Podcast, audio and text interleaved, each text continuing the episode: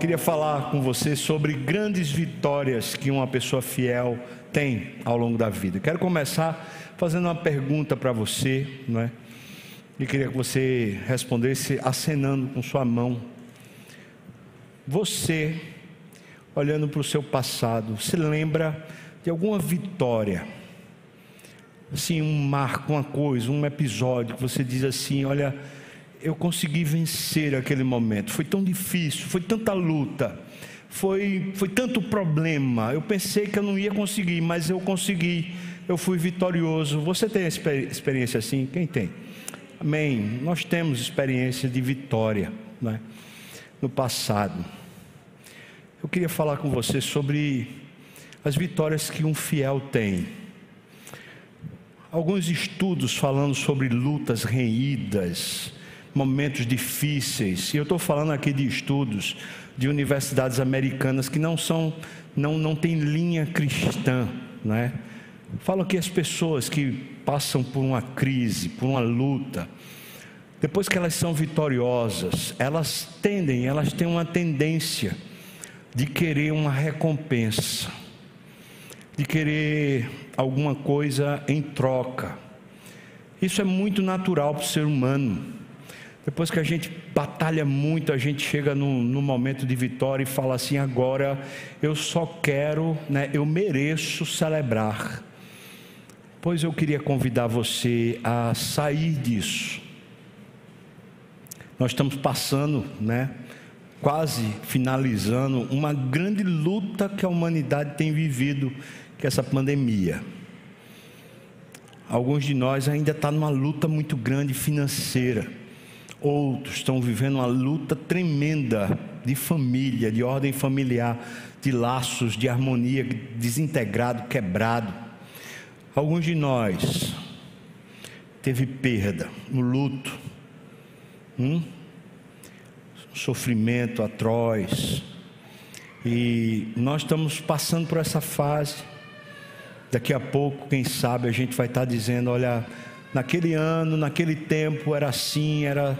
Eu já, já quase falo assim, porque eu lembro muito bem, passando pelas ruas daqui, vindo para a igreja, não tinha ninguém, vinha para cá para dar gabinete para as pessoas que estavam mais desesperadas ou com mais dificuldade.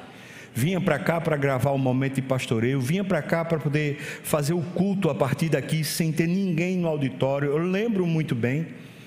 E quando eu faço a comparação com o dia de hoje, eu digo: olha, já passou, já melhorou demais. Você sabe que a perspectiva é essa de um retorno à normalidade.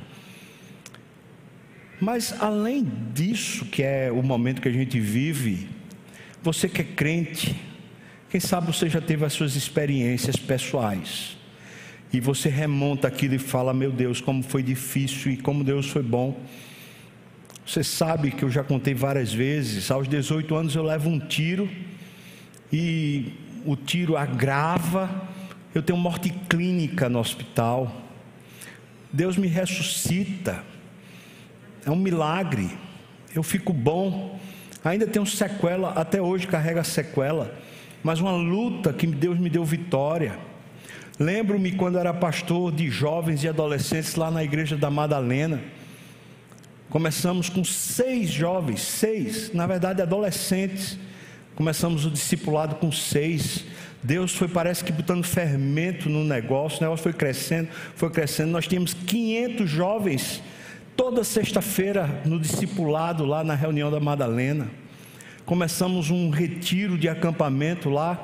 Tinha quantas pessoas? 30, 40 transformou-se numa temporada de acampamento chamada Acamp, que até hoje funciona, graças a Deus.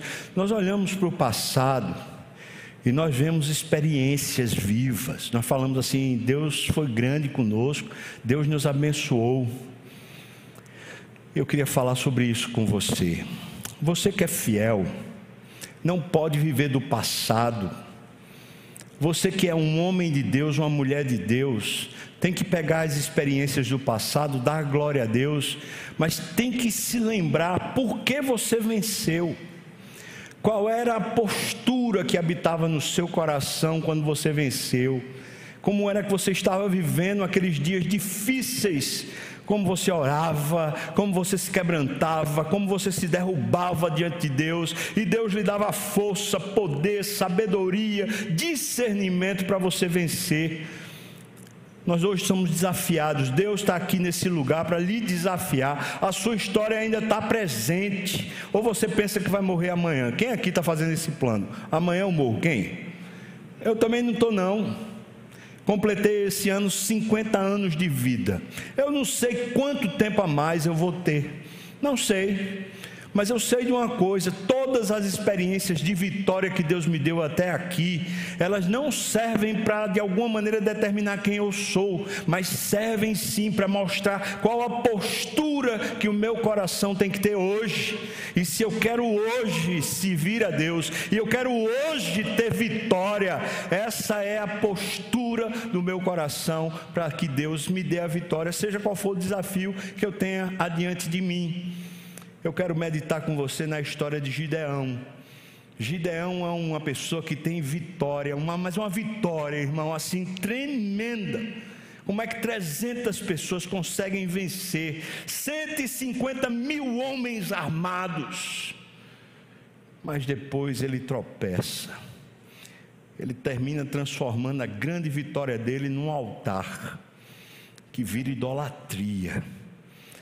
Parece-me que alguns irmãos fazem isso. Pega a vitória do passado, transforma na conquista da vida dele e vive só celebrando o passado, sem pensar que Deus quer usá-lo agora, com aquela mesma postura que você tinha lá no passado. Vamos abrir a Bíblia no texto de Juízes, capítulo 8, versículos 22 a 32. Juízes, capítulo 8, do versículo 22 ao 32. Vamos ler então. Diz assim a palavra. Então, os homens de Israel disseram a Gideão, isso depois da batalha, depois da vitória. Então, domina Gideão sobre nós, tanto tu como teu filho, filho do teu filho, porque tu nos livraste do poder dos midianitas. Porém, Gideão lhes disse: Eu não dominarei sobre vós, nem tampouco meu filho dominará sobre vós. Não, irmãos, o Senhor vos dominará. Que bênção, muito bem, Gideão. Mas aí o versículo 24 estraga tudo, veja. Disse-lhes mais Gideão: Um pedido vos farei. Dai-me vós, cada um, as argolas do seu despojo porque eles tinham argolas de ouro, pois eram ismaelitas. E disseram eles: De bom grado as daremos. E estenderam a capa, e cada um deles deitou ali uma argola do seu despojo. O peso das argolas de ouro que pediu foram mil e setecentos ciclos de ouro, afora ornamento, os ornamentos em forma de meia-lua, as arrecadas e as vestes de púrpuras que traziam os reis dos midianitas, e afora o ornamento que os camelos traziam ao pescoço. Desse peso, fez Gideão uma estola sacerdotal e a pôs na sua cidade lá em Ofra. E todo Israel, veja só, irmão, e todo Israel se prostituiu ali após ela. A estola veio a ser um laço a Gideão e a sua casa. Assim foram abatidos os midianitas diante dos filhos de Israel e nunca mais levantaram a cabeça. E ficou a terra em paz durante 40 anos nos dias de Gideão. Retirou-se Jerubal, que é o outro nome que Gideão tem, filho de Joás, e habitou ali na sua casa. Teve Gideão setenta filhos, todos provindos dele, porque tinha muitas mulheres. A sua concubina, que estava em Siquém, lhe deu também à luz um filho. E aí ele pôs o nome de Abimeleque, que quer dizer meu pai é rei. Faleceu Gideão, o filho de Joás, em boa velhice, e foi sepultado no sepulcro de Joás, seu pai, lá em Ofra dos Abiesritas. Amém. Vamos meditar nesse texto. Você sabe quem é Gideão? Os midianitas estavam cercando Israel e o capítulo 6, versículo logo primeiro explica: o povo estava fazendo o que era errado diante de Deus, e Deus então estava deixando os midianitas cercarem e maltratarem. Alguns israelitas estavam se tornando escravos, mas o principal que estava acontecendo eram saques, roubos. A produção dos israelitas, eles produziam lá o grão, né? Eles produziam os animais, as coisas, né? Os derivados do leite, mas aí vinham os, os midianitas e roubavam tudo que era deles. Roubavam os grãos, roubavam a produção, roubavam o gado, roubavam tudo. E eles estavam vivendo debaixo desse cerco, aquele cerco de miséria. Quando um israelita naquele tempo não tinha mais condição financeira de viver, ele se entregava para a escravidão. Ele, ele dizia então: o único jeito, o único jeito de continuar vivo é sendo escravo. Os israelitas estão passando por esse tormento. Aí de repente, nessa situação, Deus vem visitar a terra. Ele vem um anjo do Senhor e aparece para Gideão, numa árvore que tinha no terreno de Gideão. Aquele encontro transforma a vida de Gideão. O anjo do Senhor diz para ele: Olha, você é valente, vai nessa tua força e destrói os midianitas. Deus aparece, salva o coração de Gideão, dá uma vocação para Gideão. Gideão, a primeira coisa que faz é: Eu quero lhe servir, Senhor Deus. Eu quero lhe dar uma oferta. Diz: Se o Senhor estiver aqui quando eu voltar, eu vou lhe servir. E ele vai e prepara lá uns pães, prepara lá um cabrito, um negócio para o Senhor e traz a oferta para o Senhor o anjo do Senhor toca com um cajado na oferta, queima, sobe aquela fumaça e aquilo foi agradável ao Senhor. Gideão fez um altar para o Senhor, ali, naquele lugar. À noite, naquela mesma noite, Deus vem e fala com Gideão de novo e diz assim: Gideão, sacrifica aí o segundo boi que você tem na junta que você carrega sacrifica esse boi e pega o altar que, que existe no seu terreno para Baal, destrói o altar e esse poste ídolo que tiver de madeira, você faz um altar de madeira, pedra e madeira, e queima a segunda junta de boi de sete anos nesse altar. Gideão faz isso, ele pega o boi de noite, diz o texto lá, de noite ele vai lá e sacrifica o boi no altar que antes era uma estátua para Baal. Ele está cumprindo o que Deus diz. O texto diz que ele faz de noite, porque ele tinha medo dos seus irmãos israelitas. Naquela época o povo estava prostituído, adorando a Baal. E ele vai lá e quebra o altar a Baal, mesmo com medo de morrer, mas ele quebra o altar e faz esse lugar um lugar de altar ao Senhor. Aí os midianitas, junto com os amalequitas e povos do Oriente, se juntam para agora entrar no território de Israel. Uma guerra.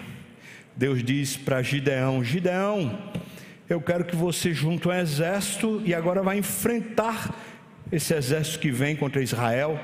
Gideão pega o manto dele, ele pega na verdade diz que é uma lã, mas aquela expressão de lã era o costume que se tinha, no, especialmente na época fria, você usava aqui uma espécie de lã, né? Um, uma pele de ovelha cheia de lã para lhe aquecer. Ele pega essa pele de ovelha como um manto, ele coloca e diz: Senhor Deus, se amanhã amanhecer essa lã ensopada e ao redor seco, eu vou entender que o Senhor está tá dizendo isso para mim. Ele faz prova da vontade de Deus, e Deus encharca a lã, ao ponto de quando ele espreme, ele enche um copo, um copo de água, por causa da lã. Ele diz: Eu preciso de mais, eu preciso agora que o Senhor deixe a lã seca e ao redor tudo molhado. Na noite seguinte, Deus faz isso, quando ele acorda, a lã está seca e ao redor todo molhado.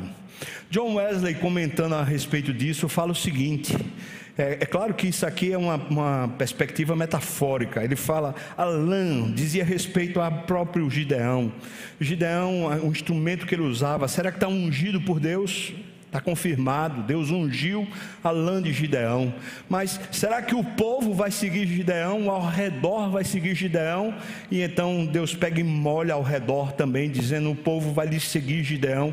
Ou seja, Gideão tem convicção ele toca a trombeta, manda chamar o povo e começa a vir. 32 mil homens comparecem para ir para a guerra. Mas Deus diz: é gente demais. O exército oposto, o exército que vinha, tinha pelo menos 150 mil homens.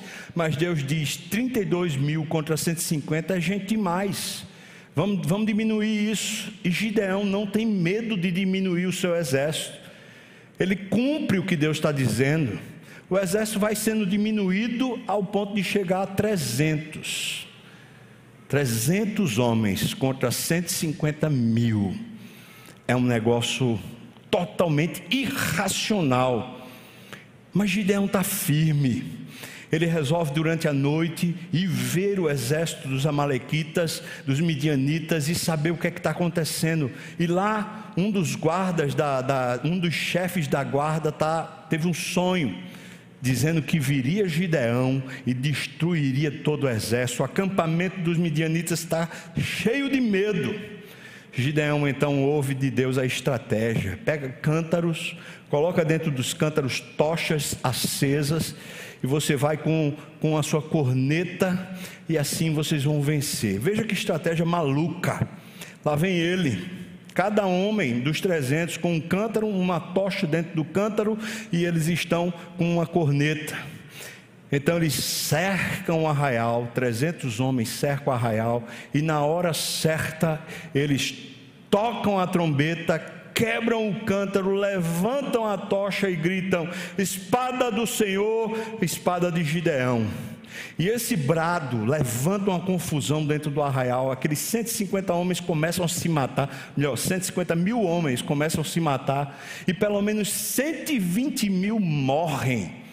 15 mil se Vão-se embora, fogem, e os outros 15 mil seguem os dois reis dos, dos midianitas e seguem fugindo um exército de 15 mil homens. Gideão, com seus 300 homens, vai no encalço quando ele chega junto dos, Efraim, dos Efraimitas, eles dizem assim: Que é isso que você está fazendo? Você está fazendo uma guerra para poder enaltecer seu nome? E Gideão fala: Não, de jeito nenhum. Na verdade, eu até conto com a ajuda de vocês. Eu sei que vocês são gente boa. E os Efraimitas, então, fica tranquilo, fica em paz. Ele passa pela terra dos Efraimitas, atravessa o Jordão e duas cidades que tinham além do Jordão, elas parecem contender contra Gideão. Mesmo assim, Gideão alcança os dois reis, os 15 mil homens armados e com 300 homens, sem nenhuma perda.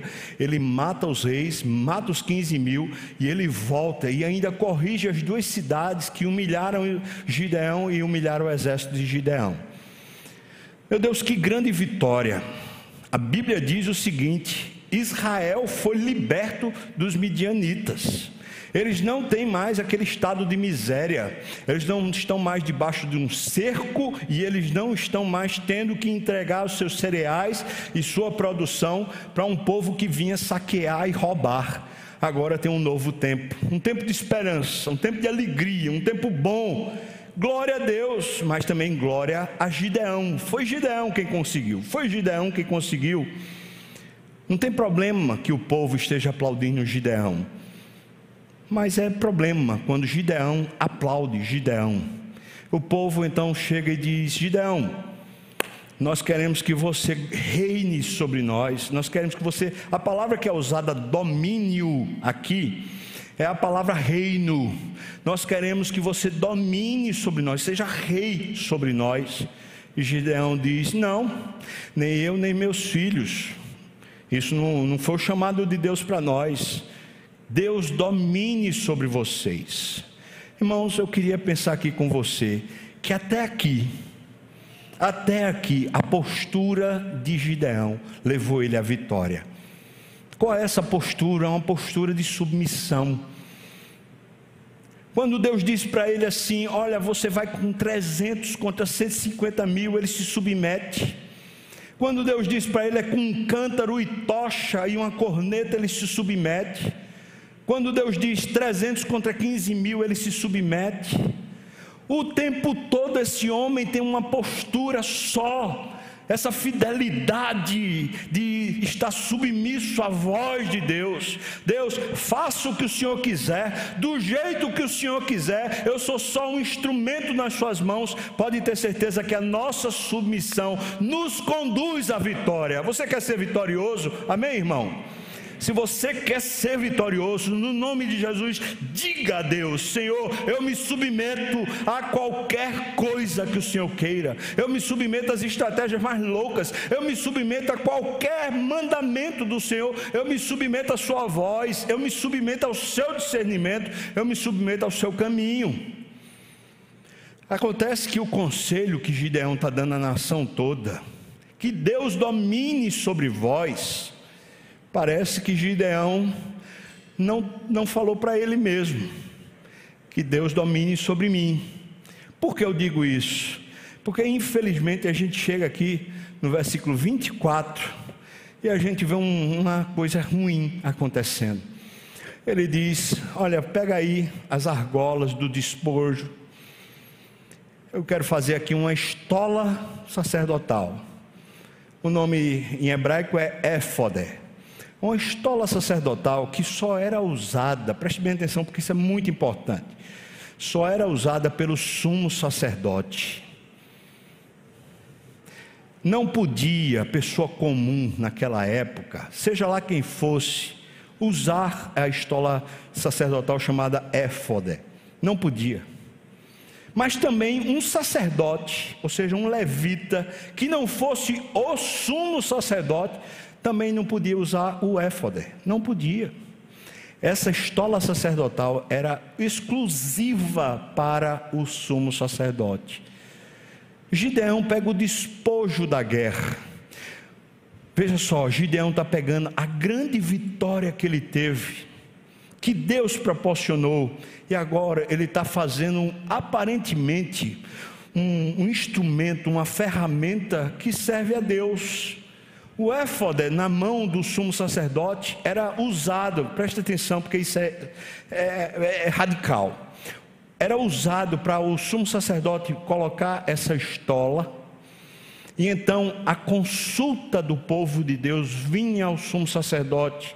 Você, por exemplo, estava pensando aqui, eu devo ou não devo plantar nessa época do ano? Você ia para o sumo sacerdote, e o sumo sacerdote, vestido do éfode, ele já lançava urim e tumim, e então ele avaliava e dizia: pode ir, vá, Deus está mandando que você vá. Você via e fazia. Ou então o sumo sacerdote falava: não, não vá não. Uma pessoa, por exemplo, a nação está sendo afrontada, e aí vinha, nós vamos para a guerra ou não vamos para a guerra? Ia para o sumo sacerdote, o sumo sacerdote vestido dessa estola sacerdotal, lançava urim, tumim, e então avaliava e falava assim: Deus está mandando a gente ir, e eles iam. Ou então dizia: Deus está dizendo para a gente agora está na hora da gente apaziguar, e apaziguava. Ou seja, essa estola representava a presença de Deus e a sabedoria de Deus para discernir a vida. Acontece que Deus tinha dito pela Sua palavra, lá em Deuteronômio, que só quem podia usar o éfode era o sumo sacerdote. É interessante porque quando Gideão faz a estola sacerdotal, ele não manda para Siló, Siló é a terra do sumo sacerdote. Ele manda para Ofra, a sua terra. E aqui a história fica super interessante. Por quê? Porque lá em Ofra, Deus tinha mandado, Deus tinha mandado ele quebrar o altar de Baal, fazer um novo altar, sacrificar ao Senhor. Todas essas coisas que ele tinha feito eram feitas pelos, pelo levita, pelo sacerdote. Não o sumo sacerdote, mas o sacerdote fazia isso. Mas Deus tinha mandado ele fazer.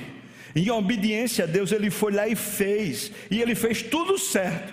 Mas agora, depois da experiência, depois da vitória, Gideão acha que ele pode fazer. É quase como se ele dissesse assim: agora eu mereço. Agora eu em vez de ir para Siló, para consultar o Senhor lá, debaixo do sumo sacerdote, eu posso ter na minha própria casa. um éfode e talvez alguém, algum levita, algum sacerdote use e vai discernir para mim qual é o rumo. Mas também, quem sabe eu mesmo posso usar o éfode e saber de Deus qual é o rumo do povo, ou qual é o rumo da minha casa, qual é o rumo da minha vida.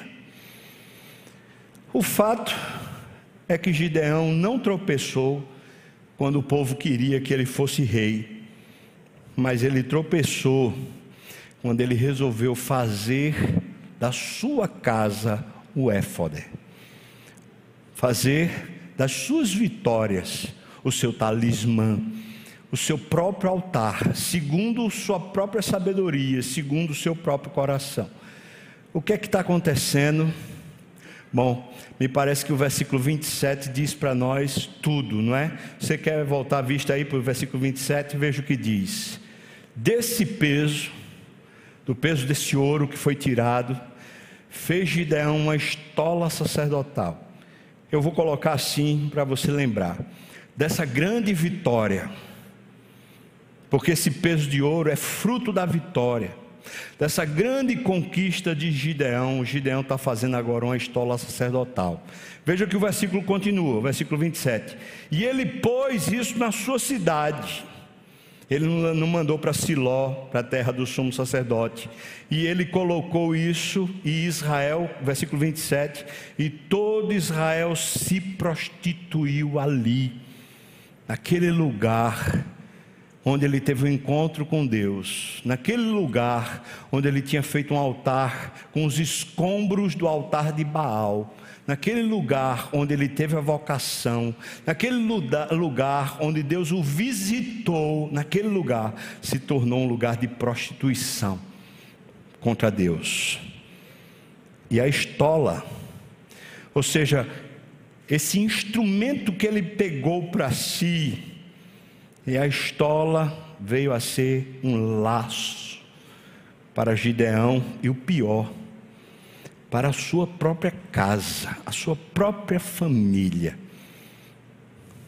Isso me faz pensar, irmãos, o risco que temos quando nós olhamos para as nossas vitórias no passado, que todos tivemos, e em vez de a gente aprender com a, nossa, com a nossa atitude no passado, nós olhamos para a vitória como se a vitória fosse para ser celebrada o resto da vida. Nós transformamos a vitória em um altar próprio. Transformamos a vitória numa coisa de celebração do ego, celebração da nossa própria vitória. Deus nos deu a vitória até aqui. Amém, irmão? Deus, não fomos nós. O que foi que aconteceu para termos a vitória? Nós nos submetemos. Talvez Deus disse para você, filho, eu quero você naquele concurso, e você se esforçou, você se dedicou, você leu, estudou e você passou no concurso. Mas quem lhe deu a vitória foi o Senhor, foi a vocação do Senhor. Você estava submisso ao Senhor, tinha um vestibular para fazer, você foi lá, se dedicou, se consagrou, e Deus lhe deu a vitória, mas foi o Senhor. Mas talvez Talvez o concurso se tornou um altar, talvez o seu cargo se, se tornou um altar, talvez o curso universitário se tornou um altar, talvez a sua vitória pessoal num casamento. Uma mulher orou sete anos para o marido se converter, o marido se converte, então ela, ela torna agora o altar dela, a vitória dela. Não é mais o altar do Senhor, o altar da, da própria pessoa, a celebração da própria pessoa. Gideão está misturando tudo. Tome cuidado, irmão, porque Deus quer usar você. Eu quero repetir isso com todas as letras. Se você foi usado por Deus até hoje, se você tem muita história para contar, você olha para o passado e fala: Meu Deus, como Deus me usou, meu Deus, quanta coisa aconteceu na minha vida, naquele momento de aperto, naquele momento que eu não via saída, o Senhor deu o Senhor alcançou alguma coisa nova, pessoas se converteram, pessoas se, se entregaram ao Senhor, houve mudança na minha casa, houve mudança na minha vida, houve mudança lá no trabalho. Eu quero dizer para você, no nome de Jesus: Deus quer continuar fazendo você vitorioso. Não parou, não acabou. Mas o que torna você vitorioso é a sua submissão.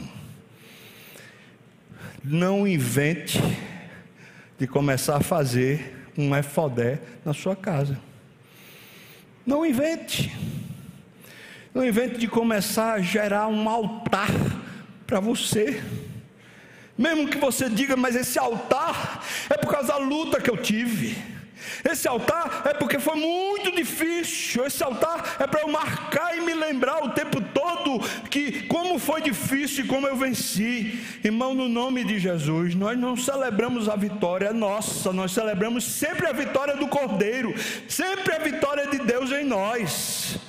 E ele vai continuar vencendo no nome de Jesus. Você tem que ser e eu temos que ser vitoriosos até a morte. Mas o ponto é: você ainda está fiel ao Senhor? Essa é uma pergunta. Ou você vive do passado?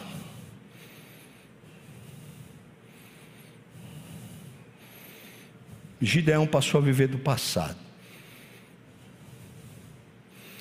Você ainda é fiel ao Senhor. Você está pronto para se submeter ao Senhor.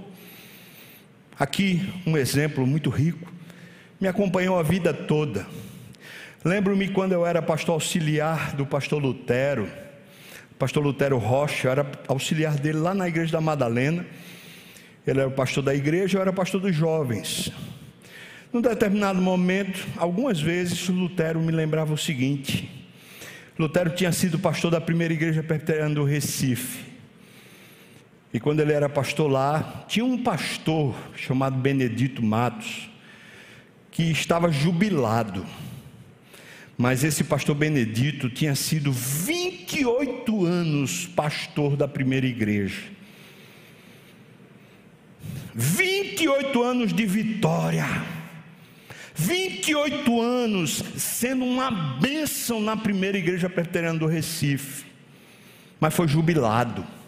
Chegou a idade, chegou o peso dos anos, ele foi jubilado e Lutero falava assim para mim, Pastor Benedito Matos, mesmo jubilado, era um homem submisso, era um homem que continuava sendo uma bênção na igreja.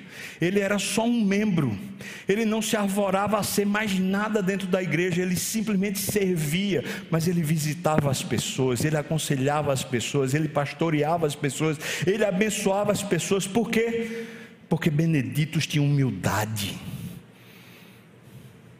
Os 28 anos de vitória, quanta luta, quanto momento tenso, quantos problemas ele passou, mas ele não transformou aquilo num altar. Ele ainda tinha mais vitórias para galgar. Agora, numa nova posição, mas ele ainda precisava continuar sendo vitorioso. Lembro-me de um exemplo agora negativo. Alguns anos atrás, um médico veio para aqui para a igreja, estava passando por uma, uma enfermidade que nenhum médico descobria, tinha feito vários exames, ele tinha perdido os movimentos da perna. Ninguém sabia o que era aquilo. Um dia, num culto aqui na igreja, depois que acabou o culto, fomos lá para trás e oramos por ele. Eu estava lá, mas eu só fiz assistir. Outro pastor orou por ele. E ele saiu curado. Diga assim, aleluia. Ele saiu curado, irmão, ele saiu andando. Deus fez uma cura ali naquela hora. E aquilo mexeu com ele, mexeu profundamente, uma vitória do Senhor. E ele começou a dar testemunho para todo canto. E ele veio perguntar para mim: eu devo? Vai ter um movimento, não sei aonde, numa cidade do interior, eu devo ir lá. Eu falei assim: meu irmão, queria dizer para você uma coisa. Eu estou falando com muito carinho, porque eu entendo que eu sou seu pastor. Você é neófito, você é novo na fé, você não está pronto para ocupar o púlpito, você não está pronto para assumir essa postura. Não faça isso no nome de Jesus. Se prepare, se humilhe, caminhe mais com o Senhor. Ele ficou chateado comigo. E continuou. Hoje, esse homem está longe do Senhor, abandonou o Senhor. A vitória se transformou num altar. Será que você tem transformado suas vitórias do passado em um altar? Ah, minha família estava assim, estava um negócio, nós oramos, nós oramos, e aí a coisa mudou. Glória a Deus que mudou, mas foi a sua submissão, irmão. Foi você se entregando ao Senhor, você lá no cadinho, você se humilhando diante de Deus. Volte no nome de Jesus a ser humilde de coração. Ou você diz: meu grupo pequeno ficou grande, as pessoas são abençoadas. No nome de Jesus, entenda: é a sua submissão, é a sua postura de coração diante do Senhor. Isso abençoa a terra, isso faz você ser um instrumento na mão do Senhor. Mas na hora que você disser: ah, eu sei como fazer, ah, eu sei o que eu tenho que fazer, você está arrasado, está destruído. O crente que é fiel, o crente que é vitorioso, ele quer viver pela fé, e a fé é você se submeter a Deus. Continue no nome de Jesus, porque Deus quer fazer alguma coisa mais com você. Não acabou, não, ou sua vida acabou. Está na luta agora. Deus tem esmagado seus ossos. Está sendo difícil para você, no nome de Jesus, se humilhe, humilhai-vos, portanto, sob a poderosa mão de Deus, para que Ele em tempo oportuno vos exalte. A vitória está chegando, se humilhe no nome de Jesus. Tem vitória para você. A pessoa que é fiel vai ter vitória, mesmo em face da morte, tem vitória, mas a vitória do crente é alcançada na sua humilhação. A vitória do crente é alcançada na sua submissão. Quer ser vitorioso, se humilhe. Eu queria pensar sobre três coisas rapidamente que acontece aqui com Gideão. E eu queria ver com você que aquele movimento de independência de Gideão foi um fracasso total. Parece que a intenção era boa. Vou fazer um manto, uma estola, coisa sacerdotal aqui, mas vira uma desgraça. Veja só. Primeiro, ele pôs em sua cidade, ele não pôs lá em Siló. Ele desobedeceu à voz de Deus. E agora quem está determinando o rumo de onde Deus vai agir é Ele. Deus não vai agir mais em Siló, não. Deus vai agir agora lá na minha casa. Esse cara era humilde. Deus dizia para ele: vai com 300 contra 150 mil, ele ia. Mas agora o altar vai ser dentro da minha casa, não vai ser mais lá em Siló, não. Pense nisso. A experiência passada foi usada para transformar o altar, o altar que tinha sido de Deus, em idolatria. A experiência passada foi usada para credenciar, para ele se sentir credenciado para servir a Deus do jeito que ele queria. Agora eu vou servir a Deus lá na minha casa com esse esse manto, com essa estola que eu mesmo fiz, do jeito que eu quero, nas minhas competências, como fruto da minha vitória, porque o dinheiro, o ouro todo era fruto da vitória. A experiência passada foi usada para colocar o próprio Gideão numa postura espiritual, aqui entre aspas, mais alto que o povo. Se todo mundo era gente comum, Gideão não. Gideão era o cara que tinha a estola sacerdotal. Ele estava no novo patamar espiritual, pelo menos aos olhos dele. Mas o que tudo indica é que também aos olhos do povo, porque o texto diz que todo Israel, veja que temeridade, e como é perigoso você ser líder no, no reino de Deus. Você que é pastor, você que é presbítero, você que é diácono, Veja a responsabilidade de você manter seu coração fiel ao Senhor e submisso ao Senhor em todo o tempo. Mesmo que você tenha tido grandes vitórias no passado, está na hora de você simplesmente se submeter ao Senhor de todo o coração. Veja, a Israel começou a seguir Gideão e terminou se prostituindo. Deixa eu explicar a palavra prostituição. Deus chamava a si mesmo de marido de Israel e chamava Israel de esposa. O pacto que tinha sido feito tinha sido feito como um altar de um casamento, uma aliança entre os dois, o povo e Deus. Agora, como o povo estava fazendo aquilo que Deus não tinha ordenado para ser feito, estava indo adorar a Deus lá na casa de Gideão, quando o lugar de adoração era lá em Siló, então o povo estava se prostituindo. Estava adorando com fogo estranho, estava seguindo um caminho que não tinha sido determinado por Deus. Agora virou prostituição. Agora o altar virou idolatria. Irmãos, às vezes a nossa maior vitória, nossa maior experiência com Deus, pode virar um lugar de idolatria para nós. Lembro-me muito bem que nós começamos um discipulado lá na Madalena com cinco, não, seis, seis adolescentes. Ao longo dos anos, Deus foi frutificando aquilo. Chegamos a 500 adolescentes e jovens no discipulado. Era uma benção, um momento tão especial. Havia unção, Deus tinha avivado a sua obra. De repente aconteceram uma série de circunstâncias destruidoras. E eu fiquei no meu coração, eu quero viver de novo aquela experiência lá. Eu quero viver de novo aquela experiência lá. Até um dia, que eu estava lendo um livro, e o livro falava: quando a gente coloca a nossa impressão da vida de Deus numa experiência passada, a gente transformou a experiência num altar. Eu falei, Deus, em vez de eu te buscar, eu estou buscando a experiência me perdoa. Eu quero voltar a buscar o Senhor. Eu quero de novo o Senhor. Se o Senhor nunca mais me der aquela experiência, eu quero continuar buscando o Senhor. O Senhor vale mais do que a experiência, amém, irmãos? Vale muito mais. Não vamos transformar nossa experiência no passado numa idolatria.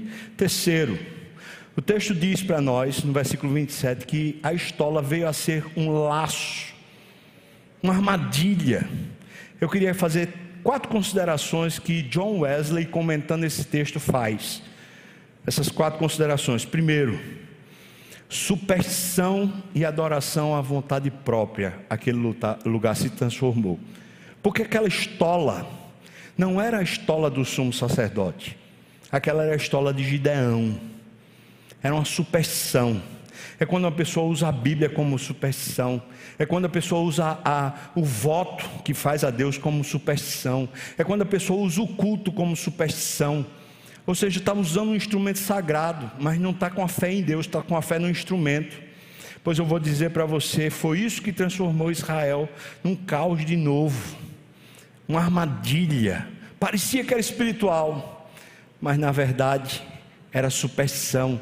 E ali naquela estola de Gideão se procurava a vontade de Deus, aqui entre aspas, mas o que se celebrava era a vontade do indivíduo, porque Deus não estava lá. Deus não estava naquela estola, Deus não estava naquele sacerdócio, Deus não estava naquele ministério. Sabe qual era o resultado? É que se celebrava a vontade própria.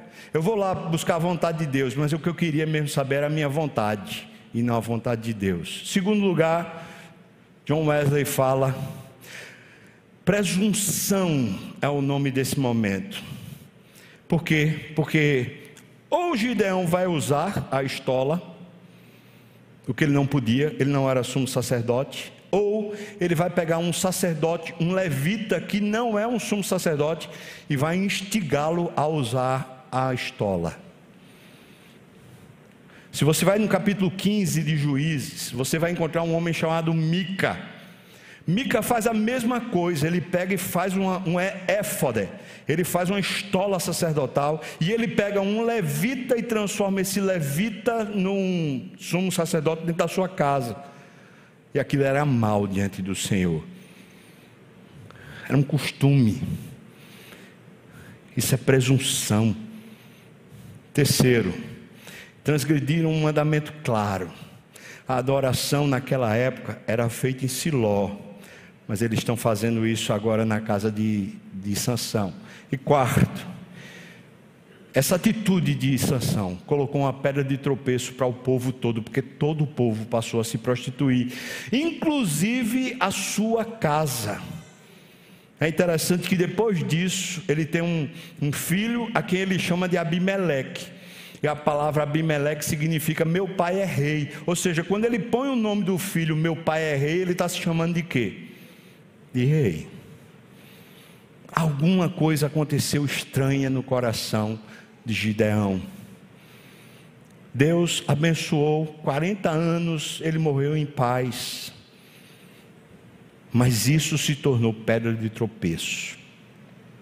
Eu não sei quanto tempo mais eu tenho de vida, mas talvez você foi muito usado por Deus no passado e agora você está como se fosse engasgado, preso. Está preso ao passado, está preso às suas experiências, está preso às suas conquistas, preso à sua vitória. No nome de Jesus, volte. Deus quer lhe usar hoje. Deus tem vitória para você hoje do modo dele, do jeito dele, a experiência é com ele e é para a glória dele e não nossa. Deus quer lhe usar, irmão. Deus tem vitória para você, mas a vitória é a nossa fé. Diga comigo, a vitória é a nossa fé. Vamos lá? A vitória é a nossa fé. Viva pela fé. A fé é essa submissão à ordem de Deus o que Deus mandar, como Deus quiser, você se submete, você se entrega, você se deixa levar, se deixa conduzir. Eu quero concluir contando o exemplo de João Batista. João Batista era um cara muito estranho, vestido de pele de camelo, andando pelos desertos, pregando umas pregações dura, áspera, parecia que não atrairia ninguém. Mas de repente uma multidão está vindo ao encontro de João Batista no deserto. As pessoas afluíam para o Rio Jordão e eram batizadas. E num dos encontros, quem vem batizar João Batista, ou melhor, quem vem ao encontro de João Batista, é o próprio Filho de Deus. E João Batista diz: Senhor, eu não sou digno de desatar as sandálias. E Jesus diz: Faz isso, João, para que se cumpra a justiça. João Batista tem a honra e o privilégio de batizar o próprio Jesus. Mas João Batista continua no seu ministério e ele diz: importa que Jesus cresça e que eu diminua.